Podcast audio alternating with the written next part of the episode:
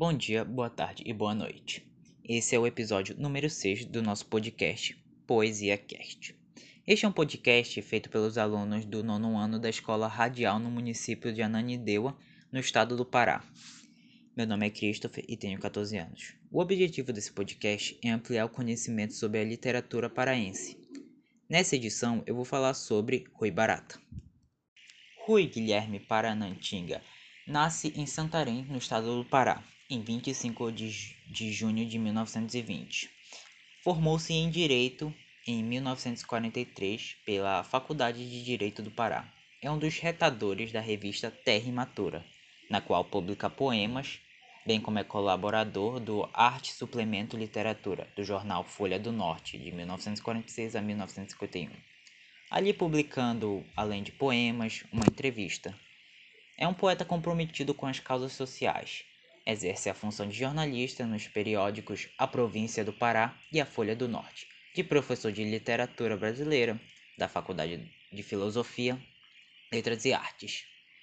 Posteriormente, incorporado à Universidade Federal do Pará, UFPA, bem como a de deputado estadual por duas legislaturas. De 1947 a 1954, pelo Partido Social Progressista PSP, em 1959, entra para o Partido Comunista do Brasil, PCB. Esse é um poeta, esse poeta é perseguido tanto pelo governo de Getúlio Vargas quanto pela ditadura militar de 1964. Nesse período, o poeta é preso e depois aposentado compulsoriamente, com menos de 10% do seu salário. Depois da anistia, é reempossado em seu cargo de professor da Universidade Federal do Pará. Ele faleceu em 23 de abril de 1964. 90. Deixa poemas dispersos em revistas, jornais e na gaveta, bem como as de seguintes livros de poemas publicados. Anjos do Abismo, de 1946, e A Linha Imaginária, de 1951.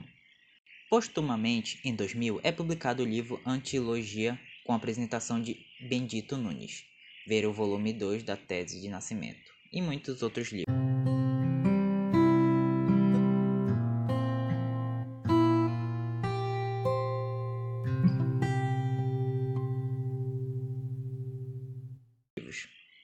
E agora eu vou ler um de seus muitos poemas.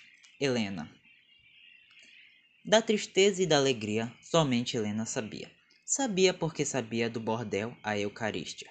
Sabia porque sabia que a noite clareia o dia. De tantas e tantas coisas, sabia Helena sabia, regando seus muitos sonhos, penteando a maresia, lavando léguas de lodo no limbo da poesia. E assim costurava o caos com a linha da fantasia. A nossa Helena, dos bares, aquela que mais sabia, que se sabendo lembrava e lembrando se esquecia.